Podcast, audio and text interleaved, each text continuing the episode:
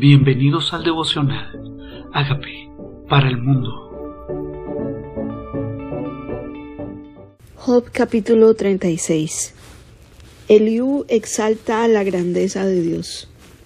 Añadió Eliú y dijo, Espérame un poco y te enseñaré, porque todavía tengo razones en defensa de Dios. Tomaré mi saber desde lejos, y atribuiré justicia a mi Hacedor. Porque de cierto no son mentira mis palabras, contigo está el que es íntegro en sus preceptos. He aquí que Dios es grande, pero no desestima a nadie. Es poderoso en fuerza de sabiduría, no, no otorgará vida al impío, pero a los afligidos dará su derecho. Eliú se ha puesto en la posición de representar a Dios y de hablar a través que Dios lo usara y sus palabras fueran para amonestar, para edificar, sabiendo que necesitaba hablar con sabiduría a Job y a los amigos que lo rodeaban. Dice, Dios, yo atribuiré justicia a mi hacedor, porque de cierto no son mentiras mis palabras. Estaba dando crédito que cada palabra que él decía era de verdad. Dios es grande y dice algo importante, no desestima a nadie. Tal vez nosotros pensamos dentro de nosotros mismos, Dios oye a aquel y a mí no, pero no es lo que la palabra dice. Él no hace acepción de personas y no desestima a nadie, es poderoso en fuerza y sabiduría. De sabiduría no otorgará vida al impío. Pero a los afligidos, si estás en aflicción, dará su derecho. Él es justo no apartará de los justos sus ojos, antes bien con los reyes los pondrá en trono para siempre. Dice, los pondrá con reyes. Está hablando de honra, de enaltecimiento para los hijos, para los justos. Él es el que honra, pero no un trono, no un trono efímero, sino un trono permanente. Dice su palabra que nos hace reyes y sacerdotes para Él. Dice, y serán exaltados. Siempre he enseñado que la exaltación no es de Dios, la autoexaltación. Pero Dios es el que exalta al humilde y al altivo mira de lejos. Si estuvieran prendidos en grillos y prisionados en cuerdas de aflicción, Él les dará a conocer la obra de ellos y que prevalecieron sus rebeliones si está pasando esa persona por un momento de aflicción. Si está aprisionado, es por, dice, su rebelión. Su rebelión. O sea, no es el plan original de Dios. No era que Dios quisiera aprisionar a la gente porque sí, es por su rebelión. Despierta además el oído de ellos para la corrección y les dice que se conviertan de la iniquidad. Dios sigue teniendo misericordia. Aún en, la aflicción es permitida con un propósito. Aún si están detenidos, si aún todavía en ellos están aprisionados, dice, es para despertar el oído de ellos. ¿Qué tal si oramos para que sea despertado el oído? Que Dios despierte el oído para ser corregido no para ser juzgado, no señalado, no condenado, sino para que se conviertan. Y les dice que se conviertan de la iniquidad. Dios está todavía teniendo misericordia de la gente. Y si oyeren y les sirvieren, acabarán sus días en bienestar y sus años en dicha. Dios tiene planes para aquel que se convierte. Dios tiene en su corazón que la gente cambie. Dios quiere despertar el oído para que la gente entienda y se convierta y vengan sobre ellos tiempos de refrigerio. Pasarán, dice, si lo, si lo oyeren, si lo lleven acabarán en bienestar, pero si no oyeren, serán pasados a espada y perecerán sin sabiduría. Oírlo a Él es la sabiduría. Mas los hipócritas de corazón atesoran para sí ira. Sí, es diferente estar en pecado y confesar mi pecado y ser honesto para con Dios, diciéndole el estado de nuestro corazón. Y otra cosa diferente es pretender que no estamos haciendo nada. Los hipócritas de corazón atesoran para sí ira y no clamarán cuando Él los atare. Fallecerá el alma de ellos en su juventud y su vida entre los sodomitas. Y sabemos que es la sodomía, es el pecado de la homosexualidad.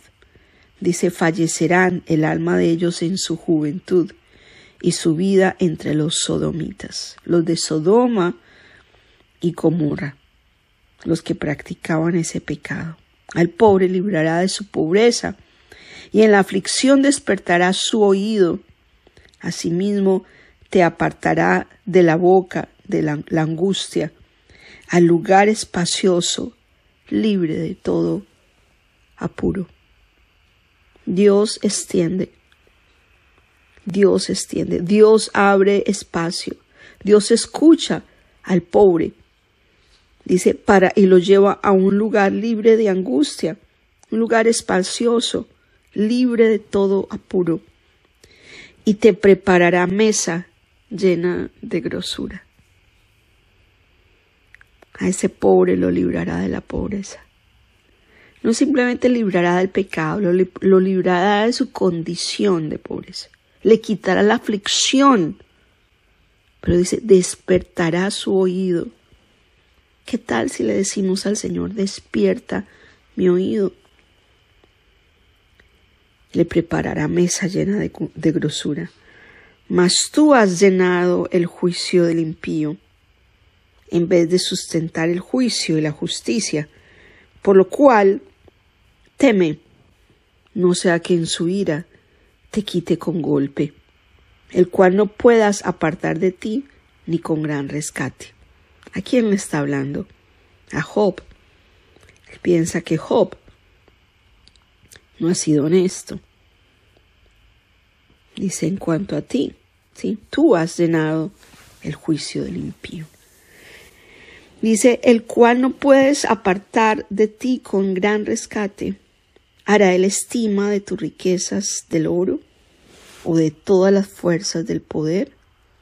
No anheles la noche en que los pueblos desaparecen de su lugar. Guárdate, no te vuelvas a la iniquidad pues esta escogiste más bien que la aflicción. Aquí que Dios es excelso en su poder. ¿Qué enseñador semejante a Él? Dios quiere, Dios quiere que no anhelemos, que no nos vamos, que no nos, que nos guardemos de hacer iniquidad, que escojamos el bien y no la aflicción, que escojamos a Dios en lugar del pecado, que lo escojamos a Él porque no va a haber oro, no va a haber riqueza que pueda salvar. De aquí Dios es excelso en su poder. ¿Qué enseñador semejante a Él? ¿Quién le ha prescrito su camino? ¿Y quién le dirá, has hecho mal? De verdad, Eliú, en esta disertación con Job, Está hablando de quién es Dios. ¿Qué enseñador es semejante a Él? O sea, Dios quiere enseñar, Dios quiere que la gente se convierta, Dios quiere sacar del pobre de su lugar para llevarlo a un lugar espacioso, para ponerle mesa. Dios escucha al afligido, Dios exalta al humilde, lo, sienta con los reyes de la tierra. El plan de Dios es que el inicuo abra su oído y se convierta y Dios lo liberta y termine sus años en bienestar. El Dios amoroso está teniendo paciencia con la gente y Dios es excelso. Qué enseñador como Él. ¿Quién le ha prescrito el camino? ¿Quién le dirá qué haces o has hecho mal? Acuérdate de engrandecer su obra, la cual contemplan los hombres. Acuérdate de engrandecer su obra, el cual contemplan los hombres.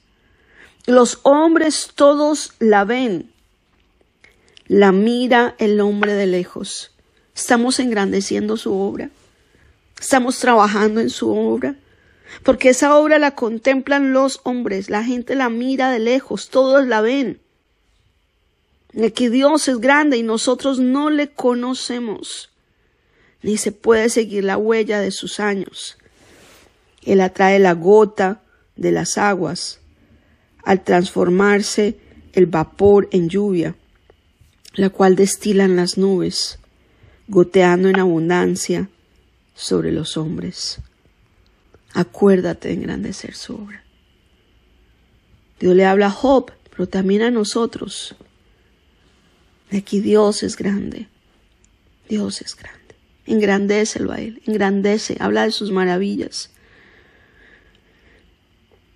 Él atrae las aguas de las aguas al transformarse el vapor en lluvia, la cual destilan las nubes, goteando en abundancia sobre los hombres. ¿Quién podrá comprender la extensión de las nubes y el sonido estrepitoso de su morada, aquí que sobre él extiende su luz y cobija con ella las profundidades del mar? Bien que esos medios castiga, por esos medios castiga a los pueblos, a la multitud él da sustento. Con las nubes encubre la luz y le manda no brillar interponiéndose aquellas. El trueno declara su indignación y la tempestad proclama su ira contra la iniquidad. Tal vez nosotros no entendemos todavía su grandeza. Tal vez es tiempo que nosotros sepamos cuán grande es Él, que reconozcamos quién es Él, que no le podemos decir qué haces, no le podemos decir que ha hecho mal. Nosotros tenemos es que engrandecer su obra ¿Quién podrá comprender la extensión de las cosas que Él ha hecho? ¿Quién podrá entender la grandeza de su poder, la multitud de las cosas que Él hace? Como las nubes, los truenos, las profundidades del mar, su luz que se encubierta por las nubes, su grandeza. No conocemos ni la sombra de sus caminos, de la grandeza de nuestro amado Dios. Tal vez solo nos toca rendirnos a sus planes, rendirnos a su voluntad, no argumentar con lo que Él hace, no le podemos decir qué haces o por qué lo haces, pero si debemos abrir nuestro oído a su dirección, vamos a abrir nuestro oído a sus pasos. Gracias, gracias Dios, por tu bendición. Gracias por tu misericordia, por abrir nuestro oído. Abre nuestro oído para la corrección, abre nuestro oído para convertirnos, abre nuestro oído para entender tu grandeza, abre nuestro oído para ser dirigidos por ti, para terminar nuestros años en bienestar y para convertirnos. Aquí estamos, Señor. Perdónanos, perdónanos. Reconozco que soy pecador tú moriste en la cruz por mis pecados, yo te invito a que entres a mi vida como Señor y Salvador y hagas de mí esa persona sana y libre que tú quieres que yo sea. Gracias por entregar mi vida. Amén. Hola amigos, queremos que usted sea parte de esta obra que estamos haciendo a través de Agape para el Mundo y que este mensaje de Jesús llegue hasta la última de la tierra. Si quieres donar en nuestra página web puedes hacerlo en agapeparalmundo.org o también a través de Cele en agapeoficial.gmail.com. Dios bendiga tu generosidad.